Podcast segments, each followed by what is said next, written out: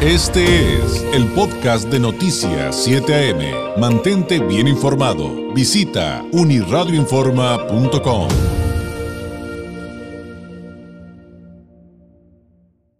Es martes y toca la participación del analista Francisco Ruiz, politólogo, doctor en Derecho Electoral, integrante del Instituto Nacional de Administración Pública, catedrático, autor de la columna Leer entre líneas, que usted también puede consultar en uniradioinforma.com.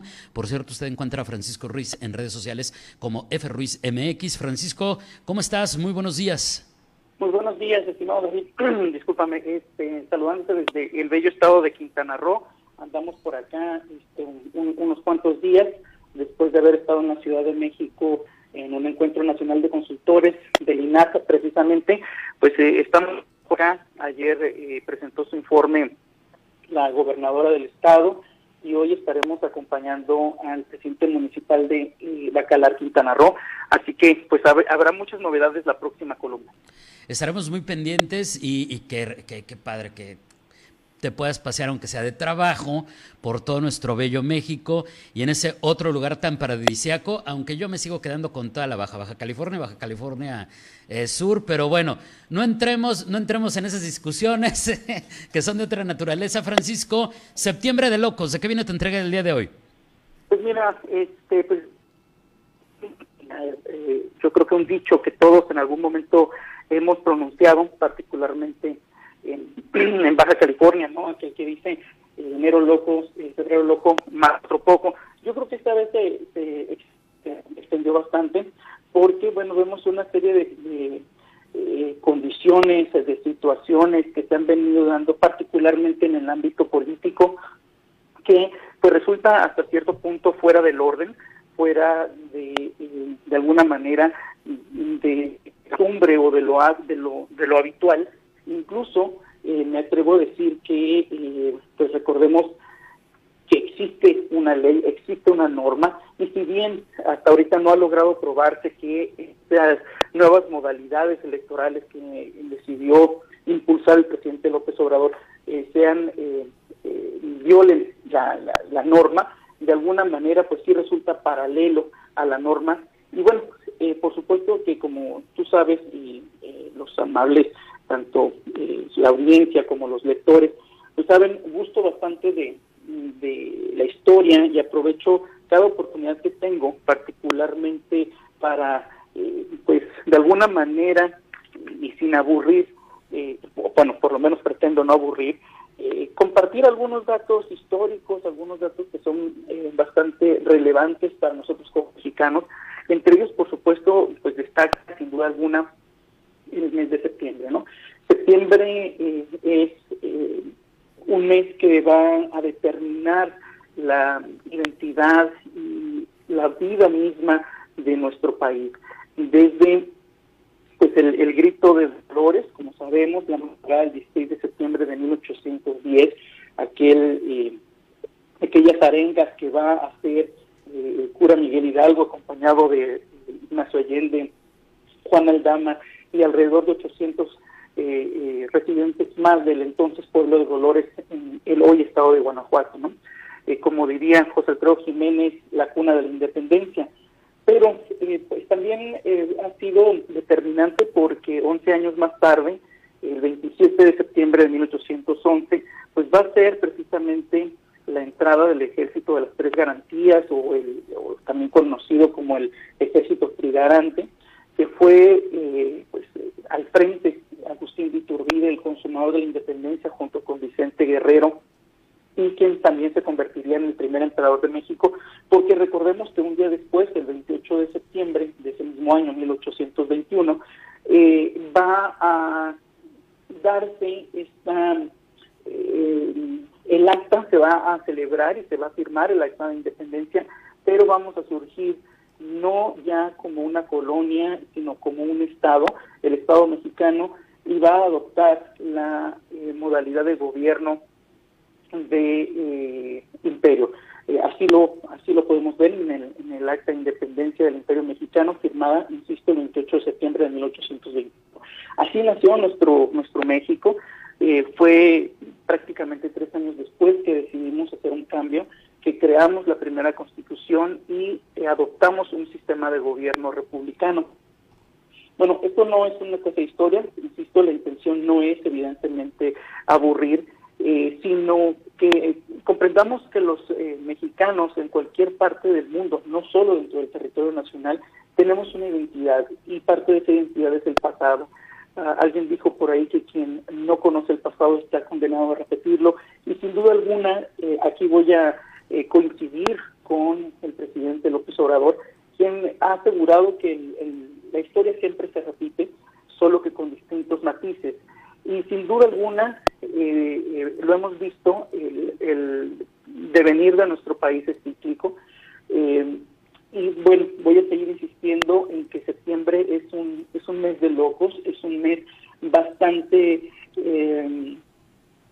significativo para nuestro país. Recordemos no solo el grito de la no solo la propia consumación, sino el sacrificio de los niños héroes en 1847, el nacimiento de Porfirio Díaz en 1830, la celebración del Día del Presidente, ya en épocas modernas, por supuesto, eh, sobre todo en el siglo XX, mitad del siglo XX, eh, hacia finales, bueno, hacia, hacia el final del siglo XX, cuando eh, pues el día de, del informe se convertía en un día de pleitesía hacia el presidente la hacia la figura del presidente de la República.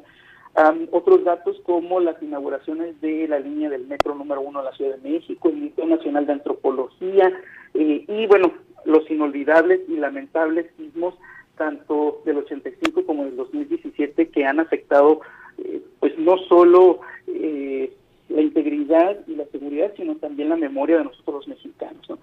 Pero bueno, a esto habremos de sumarle, por supuesto, que en septiembre, por lo menos de 2023, pues ha modificado, se ha modificado la eh, dinámica electoral que se eh, tenía o se tiene, mejor dicho, establecida dentro de la norma electoral a nivel federal, ¿no?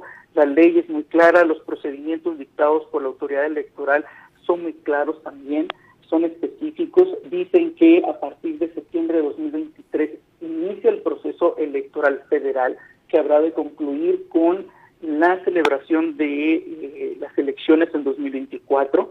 Ojo, una cosa es el proceso electoral, otra es la calificación de la elección y la declaración de ganadores, que eso ya le compete a otra autoridad electoral.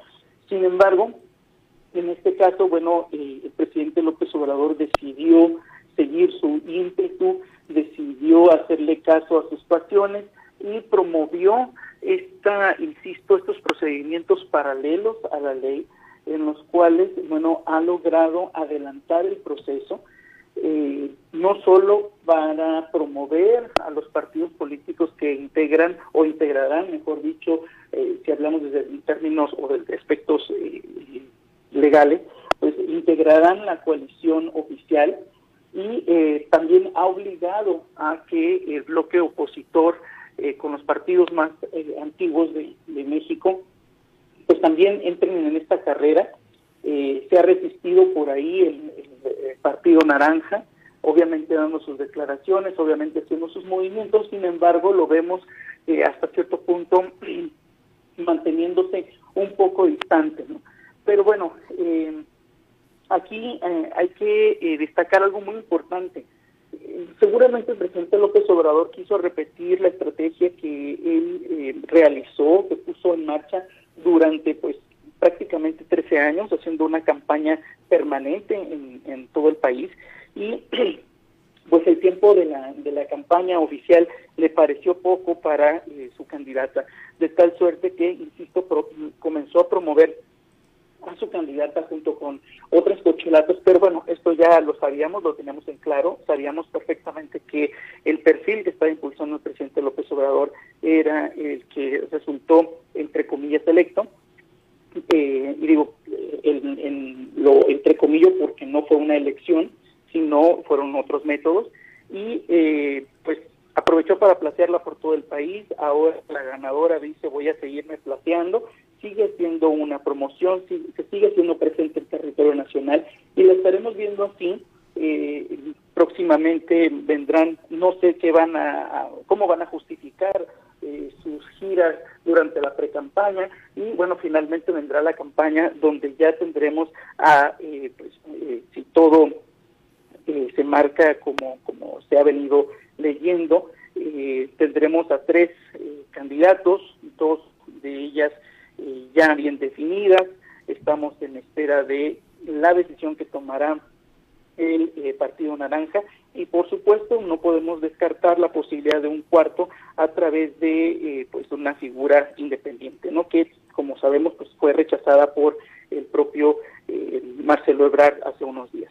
Entonces como diría el, el, presidente López Obrador se han roto los cauces legales se busca eh, promover a toda costa su movimiento sus partidos políticos su marca porque insisto en que Morena más que un partido político es una marca que eh, de la cual se han venido sirviendo bastantes eh, actores políticos, incluso muchos de ellos eh, fueron desconocidos, otros siguen siendo desconocidos a pesar de que ya son funcionarios, pero el hecho de pues, llevar la marca del presidente López Obrador con estas tres letras, pues provoca que la gente, más que por la persona, en algunos casos, se limite a votar por esas siglas que, insisto, son más una marca que un partido político. El, presidente López Obrador no solo quiere garantizar que su movimiento se mantenga, que se mantenga, sino que eh, quiere eh, garantizar para sí, para su ego, que los números le favorezcan,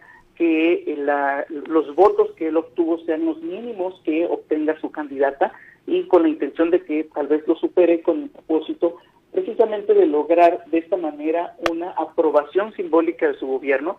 Eso es lo que más le preocupa al presidente López Obrador desde mi punto de vista en este momento.